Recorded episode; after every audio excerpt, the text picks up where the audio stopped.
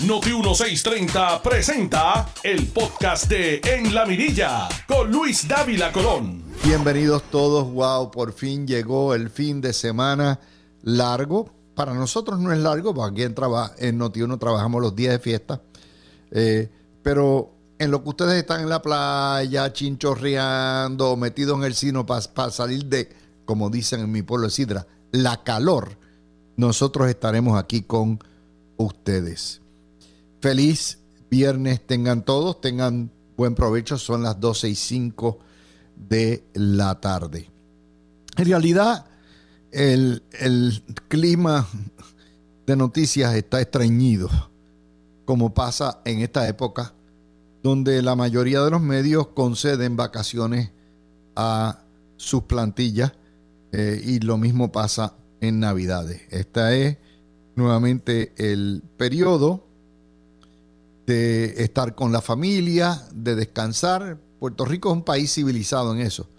Tenemos tres épocas eh, donde la cogemos de rolling pin, que es desde Acción de Gracia hasta las octavitas, las fiestas de la Sanse, la Semana Mayor y esta semana cuando ahora el gobierno volvió a restituir los feriados del Día de la Constitución y del Día de Barbosa. Y como yo les he dicho, en ese contexto los europeos le llevan un 10 pies adelante a los americanos. Los europeos en el mes de agosto, que es el mes más caluroso, cogen, cierran los negocios y en todas las ciudades y se van para el litoral y a la costa mediterránea o a las playas. Así que en ese contexto, eh, y es una semana que pasan eh, con su familia, por lo menos varias semanas. Así que nosotros estamos aprendiendo. Vamos a ir a las notas de hoy. La nota más importante es la Junta Constitucional de Revisión de Distritos Electorales, que luego de los resultados del censo del año 20 presentó la nueva configuración electoral, que no es muy distinta a lo que teníamos, pero ha tenido que hacer ajustes debido a la, a la pérdida poblacional. Los dos distritos que más perdieron población son Ponce Litoral Sur y Mayagüez. Y en ese contexto se perdió, perdón, en todo Puerto Rico 438 mil electores del año 10 al año 20. Es una merma poblacional de 12%. Y se han tenido que reconfigurar los distritos. La mayoría de los distritos representativos sí se cambian los linderos entre barrios pero el distrito senatorial de Ponce gana dos, como había perdido población, dos municipios, dos precintos. Las Marías, que estaba en Mayagüez, ahora va a estar en el distrito de Ponce. Y Ciales, que estaba en Arecibo, ahora pasa a Ponce. Fuera de eso, hay que felicitar a la juez presidente, a Edwin Mundo y a Ferdinand Mercado, que fueron los miembros de la Junta de, Redistribución Electoral son los expertos eh, eh, Mundo y Ferdinand y hicieron el trabajo que esperábamos que se hiciera. Esto no es, hay que saber de derecho electoral y de demografía, pero en realidad no es una ciencia. Eso sí, eh, tenemos que mencionar que los números de pérdida poblacional, casi medio millón de personas, 12%, es algo que Puerto Rico no va a poder sostener por mucho tiempo. Si en este, este decenio se vuelve a perder un 12% de nuestra población, la población puertorriqueña quedaría en 2.7 millones. Y les recuerdo que los economistas están diciendo que el punto de viabilidad de la economía puertorriqueña y del erario es 2.7 millones. El día que esa población baje, y el lunes le vamos a dar más estadísticas del desastre colonial, el día que esa población baje de 2.7 millones, vamos a tener problemas muy serios. Eh, así que e, esa es una nota. Claro, usted pregunta, eh, a menos población, menos electores pero como el padrón electoral está inflado porque los tribunales no permiten que se limpie eh, después de cada dos elecciones, pues entonces tenemos un problema serio de que tenemos un padrón electoral sobreinflado y cuando llegue el día de las elecciones van a participar menos gente. Eso es así. ¿Por qué? Porque no hay tanta gente. Y todavía falta dos años. Eh, con lo que ayer salió en el vocero de que los economistas ven un futuro negro para Puerto Rico, eh, yo no sé si la población se va a mantener, el exilio o el éxodo, lo que ustedes quieran decir, se va a mantener en 40 o 50 mil por año en pérdida neta. Recuerden que en Puerto Rico, por cada nacimiento hay dos muertes, de manera que estamos perdiendo población a las millas, ya sea por despoblación, por la cuestión de muerte sobre nacimiento o por eh, la pérdida, la migración. Así que en cuanto a eso, fuera de a qué partido eh, favorece esto, ya ni es, ya no hay un balance de los partidos, esto es free for all, el pueblo hace lo que le da la gana y al destruir el bipartidismo, pues sencillamente tenemos la anarquía, el caos y el desastre que tenemos hoy, como siempre, todos los gobiernos compartidos son un desastre, pero la prensa insiste en que usted no vote por los partidos mayores y que vote por la menudencia. Y ahí está. Este, este es el ejemplo. Ustedes quieren progresar con este desastre. Eso es, ustedes son el soberano. Vamos a hablar un poquitito de cómo la prensa cubrió la situación de Ricky Martin. Ayer finalmente eh, el querellante desistió de su petición de una orden de protección, no hubo explicación alguna, por lo tanto el señor Ricky Martin sale por la puerta ancha, no hay, de hecho nunca hubo un caso criminal, lo que es una querella ley 54 y cuando la parte promovente no tiene interés el tribunal no va a presentar y pide que se desestime, el tribunal no tiene otra alternativa que desestimar. Eh, de manera que eh, el cantante Ricky Martin, eh, como les digo, no tiene por qué sentirse avergonzado en términos de eso y su presunción de persona que no ha cometido ninguna falta ni ninguna violación queda incólume. Lo que sí es cierto es, y aquí es donde vamos a concentrar, en la hipocresía, el discrimen y la falta de vergüenza de la prensa puertorriqueña. Vamos a hablar de la cobertura. Este asunto, que fue cubierto mayormente por la prensa nacional e internacional, la prensa puertorriqueña le hizo chitón hasta el día de ayer.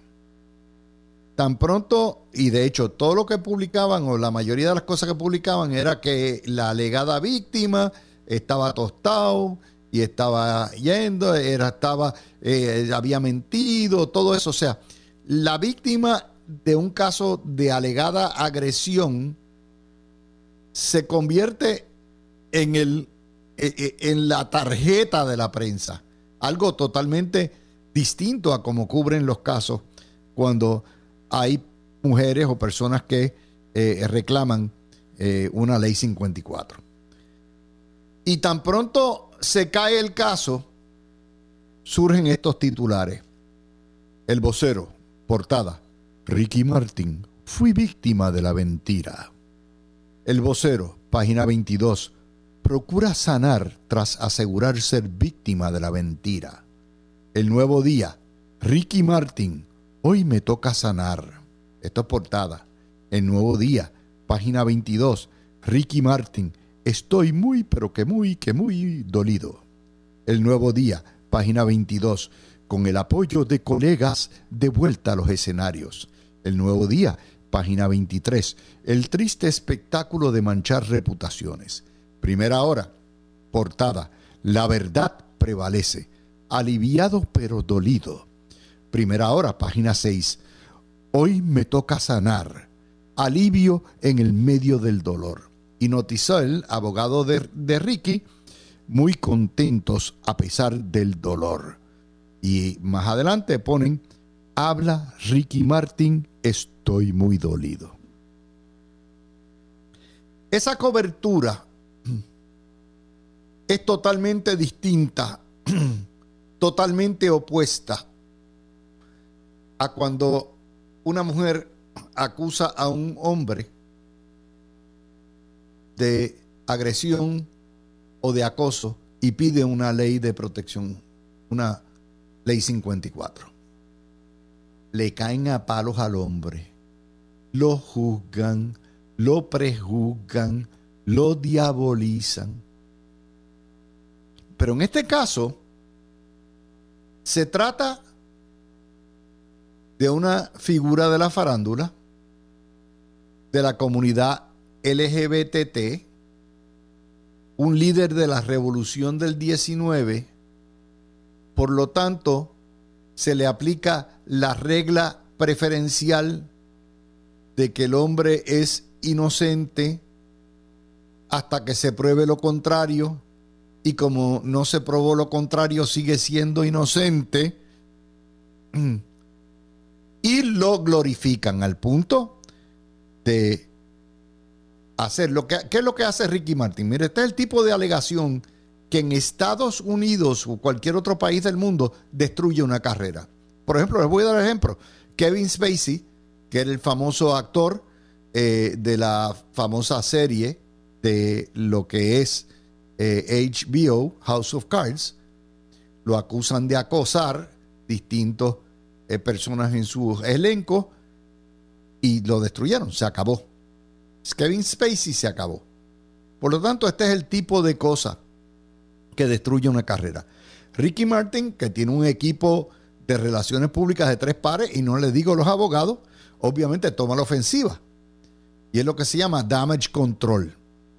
Y entonces hace lo que decimos en el pueblo. Se hace la víctima.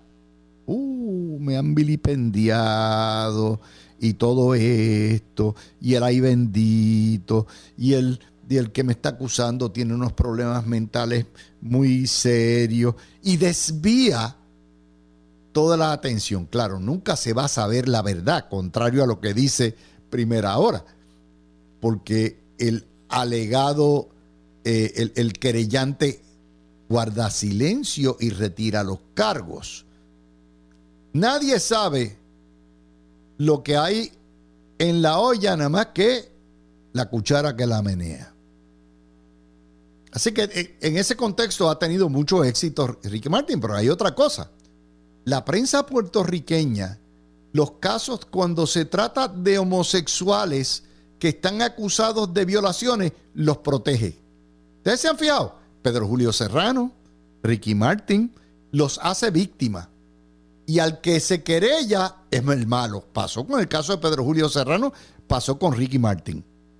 Y entonces, e, y de hecho, no vayamos muy, no es únicamente a los casos de homosexuales donde se aplica la doble regla de la cobertura. En el caso del Follow Gate del PIB, ustedes han visto la protección que le dieron al PIB. Y si no es por las redes sociales, no, no lo cubren. Esa es la cobertura. Si eso hubiera ocurrido en el PNP, los queman. El caso de Rafi Pina es otra de, las dobles varas de cobertura. Y entonces salen el daño de la mentira. cuando yo vi ese titular, yo me reí porque la prensa se le orina encima a lo que son las reputaciones cuando se trata de políticos y funcionarios públicos y le importa un bledo la verdad o la mentira. Pero la cobertura tiene sus preferitis, tiene sus preferidos y tiene sus cargas discriminatorias. Y de eso es que hay que hablar en esta cobertura. La tercera noticia que tenemos es que el municipio de San Juan, Miguel Romero, accedió a rescatar el solar donde van a orinar los, perros de los vecindarios, del vecindario selecto y exquisito del condado, y dice que lo va a rescatar. En cuyo caso, pues lo que me imagino que será, hablará con, con el dueño del condominio y negociarán de alguna manera eh, yo te voy a resarcir o dóname esto y tienen los permisos o lo que sea y rescata para que continúen allí los poodles del condado orinando, ¿verdad? Y, y, la vista de eso se va a ver el 8 de agosto. No, me extrañaría que el alcalde Romero, con tal de quitarse la, la loquera, porque la prensa puertorriqueña llamó eso un parque. Un parque, cuando todo el mundo sabe que es un chiste. Esas son las cosas que matan la credibilidad de la prensa. Y obviamente Romero está en la de complacer a todo el mundo, no quiere ofender a nadie, a todo lo que da. Pero es interesante que los vecinos del condado, en su carácter individual, demandaron al gobierno por esto. Mire, yo no sé, a lo mejor ya yo perdí noción de lo que es el derecho, pero usted tiene que tener una legitimación activa, un standing para demandar. Un dueño de una casa o de un condominio allí no puede alegar interés alguno ni daño alguno porque el gobierno haya vendido esa esquinita a un desarrollador. De manera que para poder ir a reclamar hay que tener algún tipo de derecho, hay que tener algún tipo de daño y yo no veo ni el daño ni el derecho aquí. Aparte de que esto es un problema político que se va a resolver. Esta mañana ustedes escucharon, ¿verdad? A Iván Antonio y a Ramón entrevistando a la gente de cómo prácticamente el asalto de los ecoterroristas al condominio de Rincón pues esto es así, o sea, cuando alguien, cuando la prensa le da darle eh, cobertura y decir esto es un parque, usted dice, pero si esto es un meatorio de perros, ¿cómo que es un parque? No, que es un parque porque nosotros lo decimos. Y usted lo está viendo, pero la prensa insiste en llamarle parque y entonces se forma todo el revolú. Digo, esto no es un, si fuera un barrio pobre, si fuera un residencial, no habría este interés no habría este interés. Pero como se torna en un balón político, porque la prensa le da, las, lo santifica como un parque y propiedad pública y nos están quitando y todo eso, pues. ¿Qué hace Miguel Romero como político? Pues él juega a todas las bases y dice, pues es que es una bobería, eso son 150 mil pesos y se lo pago yo de un, de un piquito y allí convierto o negocio con el, que es lo que es lógico, ¿verdad? Si un señor va a desarrollar allí un condominio, usted negocia, le dice, mira, tienes mi endoso, pero dame, dame esto como una contribución tuya y la convertimos en un parque, ponemos gramita allí, ¿verdad? Y ya está. Pero yo, yo no entiendo, es que eh, eh, en Puerto Rico se forman una serie de líos que son increíbles.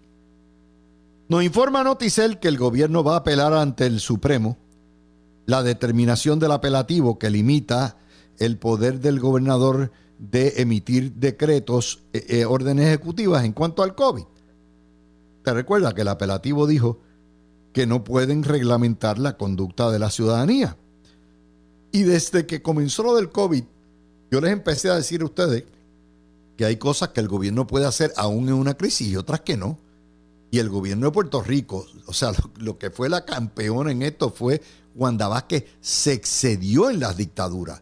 Y los primeros, ¿verdad? El primer año, el Supremo y los tribunales le tiraron la toalla porque había una crisis y todo eso, pero ya el problema del COVID ahora es endémico, no es pandémico. Y ahora hay que mirar para atrás y el Supremo va a tener que hacer una serie de determinaciones porque esto puede ocurrir mañana pasado y volver otra epidemia. Y hay que deslindar desde ahora lo que un gobierno puede hacer o no puede hacer. Por ejemplo, yo no tengo la menor duda que un gobierno tiene el poder de exigir vacunas para ir a la escuela. Que un gobierno tiene el poder de reglamentación sobre el comercio para exigir que los gobiernos, para entrar a un lugar, usted tenga eh, interior una, una mascarilla. Yo no tengo la menor duda. Ahora, cuando llegamos a vacunación, ya eso es otro cuarto de hora, porque ya se trata del cuerpo de uno. El gobierno lo puede pedir para las escuelas públicas, para los niños. Pero, ¿hasta dónde puede pedirlo? ¿Hasta dónde puede? Todo ese tipo de cosas. Eh, ustedes recordarán que Wanda Vázquez nos ordenó, nos encerró en las casas un mes la madre el que salga a los arrestos. Si usted se reúne con el vecino va preso. Eso era totalmente inconstitucional. Totalmente inconstitucional. Y el Supremo va a tener que bregar con esto porque esto va a ocurrir nuevamente. Esta no es ni la primera ni la última pandemia que viene. Otro tema más. Raúl Grijalva dice que se opondrá a incluir el ELA territorial en el proyecto. Eh, aquí lo importante, como les dije, es que eh, esto ya pasa el proyecto de Velázquez y Jennifer González y de Darren Soto, pasa al comité de reglas y calendario. Eh, ahora está a ver si lo incluye para debate y cuáles son las reglas del debate el próximo miércoles o jueves antes de que se vayan de vacaciones en el Congreso y habrá que ver los votos, habrá, que ver si sale algún voto republicano endosando este proyecto y colorín colorado, lo aprueben o no lo aprueben, este cuento se ha acabado porque el, Senado no va a hacer absolutamente nada. Pero se va avanzando. Es un proyecto más, hay un consenso, hay una serie de cosas y se va dando un paso hacia adelante. Así que esa, esa notita también la vamos a discutir con nuestro panel. Y sí, recuerden que tenemos paneles eh, distintos, eclécticos. No son los paneles regulares porque estamos en calendario de verano y nuestros panelistas, por supuesto, eh, a los que no se le paga y que brindan su tiempo gratis, tienen derecho a coger sus días de vacaciones y ellos mismos se cubren, unos, eso es lo bueno, unos vienen y otros van y unos se cubren. Así que eso es lo bueno. Así que esas son parte de las noticias que tenemos para ustedes. Terminamos el video aquí. Les recordamos a todos los que nos escuchan que hay mirilla extendida. Sí, yo doy el servicio de la mirilla por Facebook todos los sábados y domingos. Les hago un, un noticiario pequeño, lo pongo en internet. No sé si en Noti1 lo pongan o no, pero lo pueden poner con mucho gusto y tienen una mirilla extendida los fines de semana. Eh, lo que pasa es que no dura media hora. Es, obviamente lo que, lo que dé el barco, lo que tenga el temario de noticias. Así que lo ponen por Facebook o YouTube Channel y YouTube Channel y me consiguen ahí. Y el lunes, que es el día 25 de julio, vamos a estar con ustedes celebrando, eh, celebrando, eh, maldiciendo la hora del coloniaje, que es un delito de lesa humanidad, es una esclavitud, y vamos a decirles a ustedes nuevamente, a repetirles hasta que se congele el infierno, ¿verdad? El daño irreparable que ha hecho el coloniaje y el Estado Libre Asociado sobre la sociedad puertorriqueña. Vamos a la pausa y venimos con nuestro panel. Tú escuchas el podcast de En la Mirilla con Luis Dávila Colón por Noti 1630. De vuelta con ustedes, mis amigos, son las 12 y 35 de hoy, viernes 22 de julio del año 22. Ustedes están en sintonía con Noti 1630 de su radio. Yo soy Luis Dávila Colón y tenemos el panel constituido por el gran Cristian Sobrino, el gran Peter Miller y el gran Daniel Rousset hoy. Y vamos a comenzar eh, con el análisis de esta última noticia que estábamos comentando, del gobierno apelando una determinación del apelativo que señaló que en el poder eh, que tiene el Ejecutivo de emitir órdenes ejecutivas en casos de emergencia, el gobierno no puede reglamentar la conducta de la ciudadanía eh, primero porque es vaga, y ustedes lo saben, muchas de estas órdenes ejecutivas eran muy vagas, y segundo porque aun cuando fueran específicas, estaban incidiendo y afectando derechos civiles sin el derecho, sin el debido proceso de ley. Empiezo contigo, eh, Cristian Sobrino. ¿Qué te parece esto? Tú estuviste, eh, todos estuvimos pendientes a todas las órdenes ejecutivas. Creo que entre la gobernadora Vázquez y el gobernador Pierluisi se llegaron a emitir cerca de setenta y pico órdenes ejecutivas que dominaron a Puerto Rico por dos años. Adelante, sobrino. Bueno, saludos Luis, saludos Peter y saludos a toda la audiencia. Eh, en efecto, yo creo que en aquel tiempo estábamos haciendo mayormente, creo que los programas en, eh, de la covacha cuando estabas por Facebook y siempre yo comentaba de que yo entendía que un gobernador debe tener cierto nivel de autoridad para atender emergencias, pero que en el caso del COVID, eh, muchas de las medidas que se estaban incluyendo en esas órdenes ejecutivas, pues ya rayaban, vamos, vamos a dejar a un lado en lo absurdo, si, si lo vemos desde el punto de vista puramente salubrista, pero también habían rayado ya y habían cruzado el nivel de la inconstitucionalidad.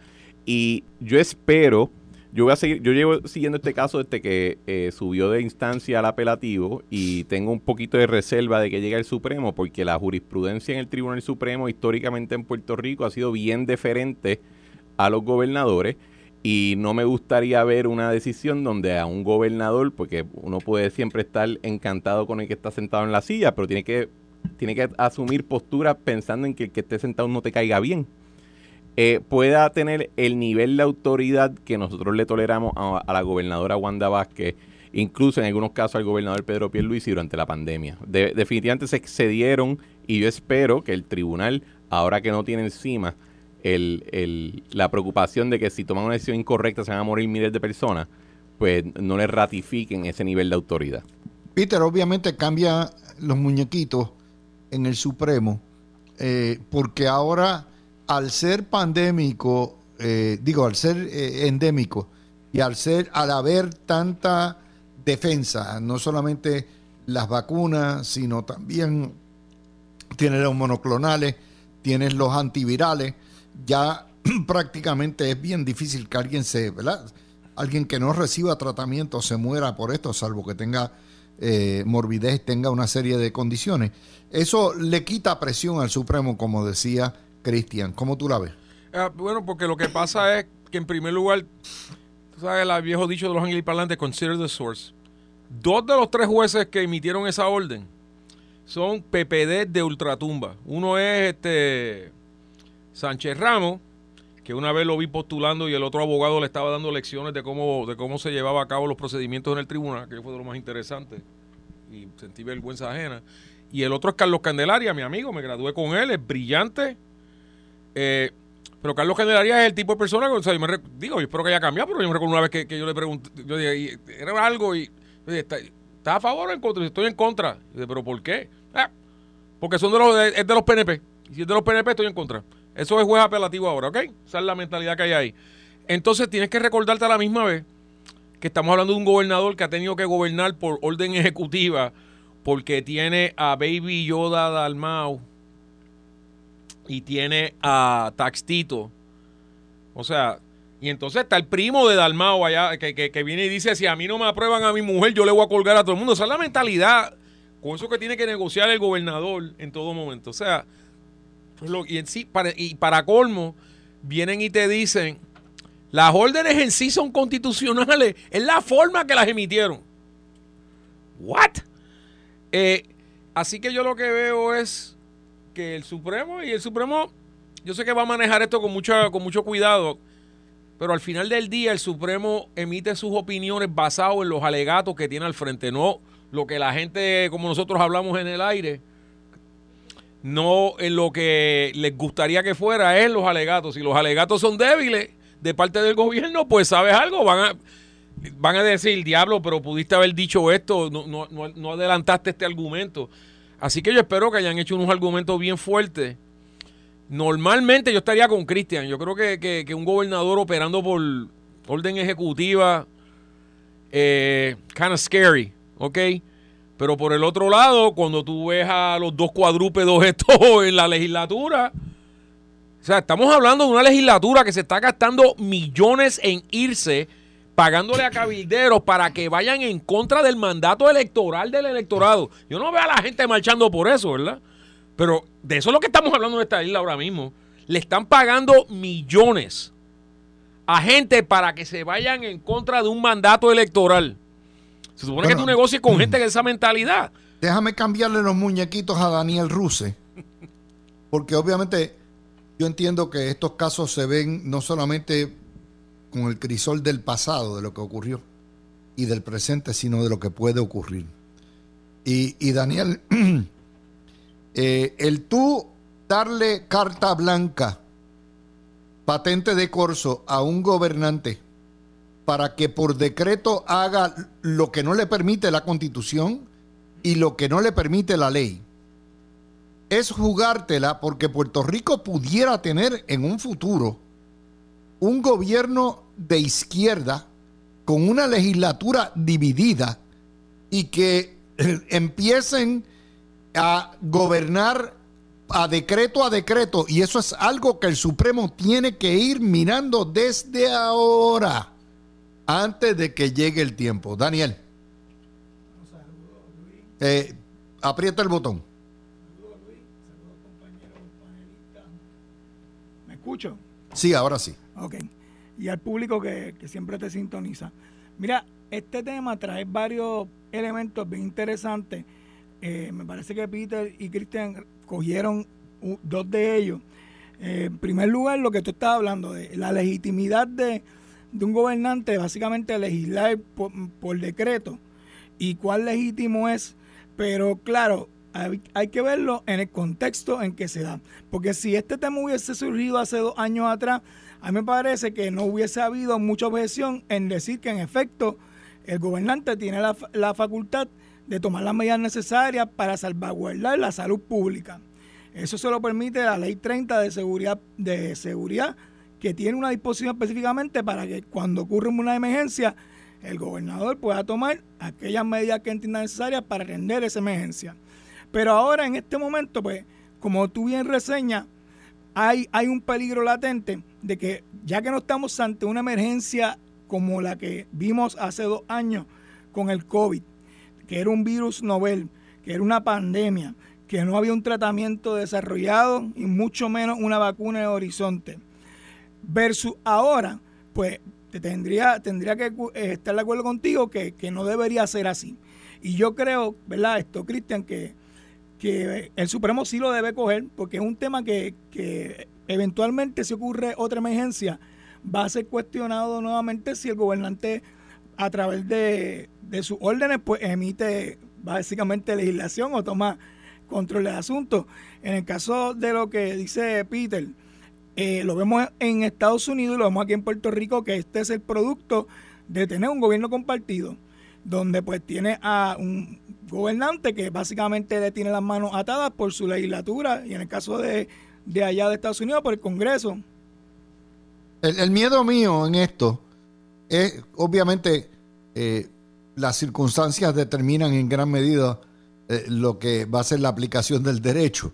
Eh, si factura ancha, si es obviamente mano libre, si es una emergencia donde está muriendo gente, pero posteriormente factura estrecha si se trata de asuntos políticos. Por eso le digo, o sea, el hecho de que un gobernante tenga un gobierno compartido en una pandemia no es, eh, o sea, si usted le va a aplicar la misma mano libre, entonces el día que haya un gobierno compartido con un ejecutivo que sea de izquierda y empieza, diga, yo me voy a amparar en los casos de la emergencia, porque como aquí está trancada la cosa, voy a hacer lo que me dé la gana, eso le cambia a los muñequitos. Pero quiero, tengo muchos temas hoy, quiero tocar, Cristian, el otro tema que es eh, lo que el solarcito este de miadero de los perros del condado, que es, el, el- el alcalde ha dicho que lo va a rescatar, lo va a retomar para atrás, y la demanda que han radicado los residentes en su carácter individual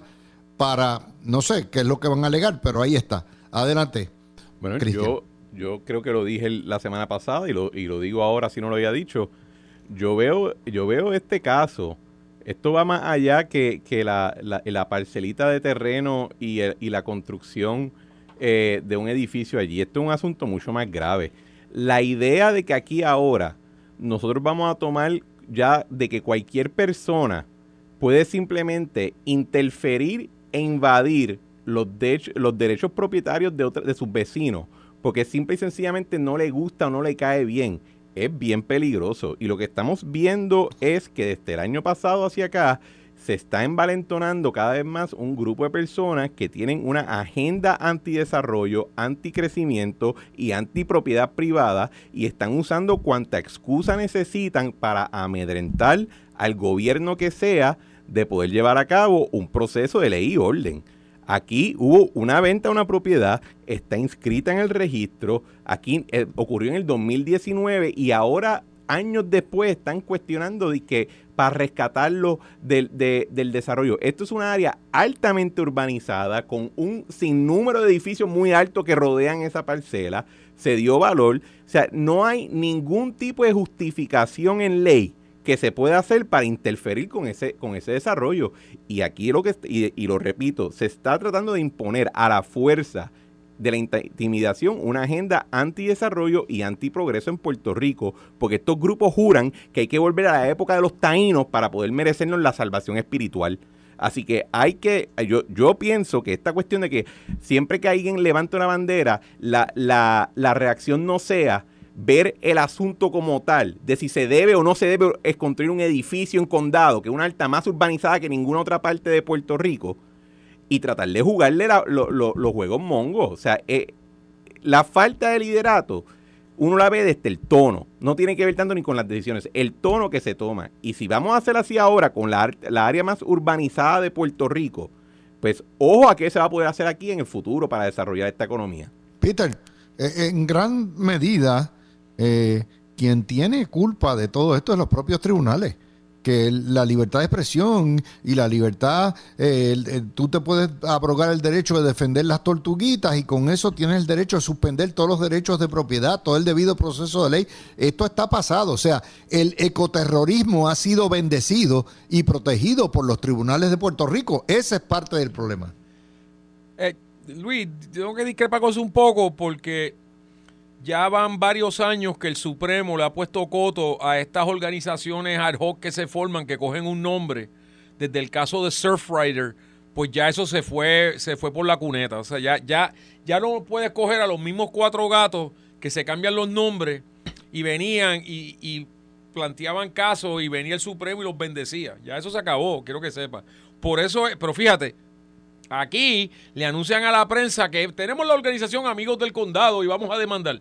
Demandaron en su carácter individual porque porque tienen a Willy Vázquez, el ex secretario de Justicia, y por lo menos Willy sabe que si se van como eso de Amigos del Condado, que fue incorporado la semana pasada, eh, si un juez responsable mira eso, dice, tú no tienes standing y los vota. A base de la casuística. eso es lo primero. Ahora, estas cosas ocurren porque de la manera que ocurren es que se paran los cuatro gatos, pero siempre hay cámaras y micrófonos ahí. Claro, es la prensa la que si tú tienes a jefes de información que son tan irresponsables como para darle cobertura a cosas que son frívolas, que simplemente son para buscar mediático, pero por el otro lado está hablando de una industria que está en una competencia salvaje, particularmente de televisión, cada día tienen menos, menos y menos y menos y menos gente sintonizándolo, ¿verdad? Este, by the way, House of Cards es de Netflix, no de HBO. Ah, ok, de um, Netflix, tienes razón. Pero el punto es que le dan cobertura. Y tú, Luis, tú y yo sabemos que esta gente, y después vamos a tocar el temita de, de, de, lo de Ricky y Martin y todos los titulares con la misma palabra. Vamos a tocar tú ves ese tipo de cosas. Tú sabes que hay un relacionista público que, que está te lo declaran parque te lo declaran parque cuando tú no. Es un miatorio de perros y gatos. Y es un parque. Parque, 150 metros cuadrados. Miren, para que entiendan. Estamos hablando de un espacio como de 30 pies por, por, este, por, por 10 pies. Una cosa así. O sea, estamos hablando de un, de un cantito. ¿Qué parque ni ocho cuartos? Pero estamos viviendo en una sociedad donde fueron decenas de personas durante el día y ya por la noche se había convertido en miles de personas en una marcha y ahora te están jurando que fueron decenas de miles de personas. Pero los videos no te reflejan eso. La misma gente que te puso los titulares por la que decían, diablo, aquí vieron decenas o fueron cientos, habían cambiado el son por la noche a tú, lo que tenías que hacer era ver los videos te dabas cuenta que era una mentira. Así que estamos en una era bien interesante de desinformación más que nada. Pero estos grupitos Bueno, tú tienes ahí a Chichón de Piso este amenazando a media humanidad. Que si no hacen esto, les voy a caer. ¿Quién, quién, quién demonió ese tipo? Pero le dan cobertura, le oponen al frente de las cámaras para que él diga sus disparates. prensa- y- Ey, y- y los tribunales lo sacan absuelto y ahí está la cosa. Porque es su libertad de expresión. Ahí está. Eh, eh, Daniel, adelante. Para terminar este tema. Mira, Luis, eh, hay causa y hay causa y hay formas y maneras y hay, y hay formas y maneras. Yo comparto la preocupación que tiene Cristian de que ya estos grupos y en cierta forma la mentalidad de muchas de las personas que dicen protestar o, defender una causa, ya no es suficiente con boicotear el gobierno o, o la agenda de- del gobierno o los planes de trabajo, sino que ya se está extendiendo a ciudadanos individuales que no son ni figuras públicas, que quizás lo que quieren es construir una casa para tener, para vivirla, o un complejo para, ¿sabes? como comerciante. Y se está llevando al nivel de que hasta esos ciudadanos lo están demonizando como algo malo y es, y es la cultura esta de cancelar, que busca pues cancelarlo todo. Y estos grupos, como dice Peter, son los mismos grupos que se oponen a todo. Aquí ellos quieren, hablan de energía renovable. Entonces, cuando se va a hacer un proyecto de, energía renovable, van allí y protestan porque los terrenos son agrícolas y no se pueden poner plancha. Sí, ah, ok, vamos a moverlo para otro lugar. Van allí y protestan porque están los pajaritos que se estrellan contra los molinos.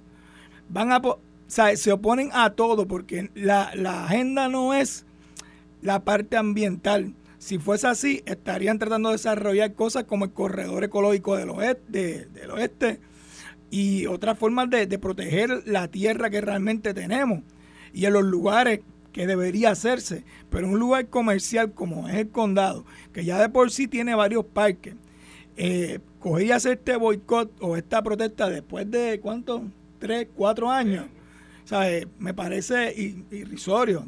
Tú escuchaste el podcast de En la Mirilla con Luis Dávila Colón en Noti 1630.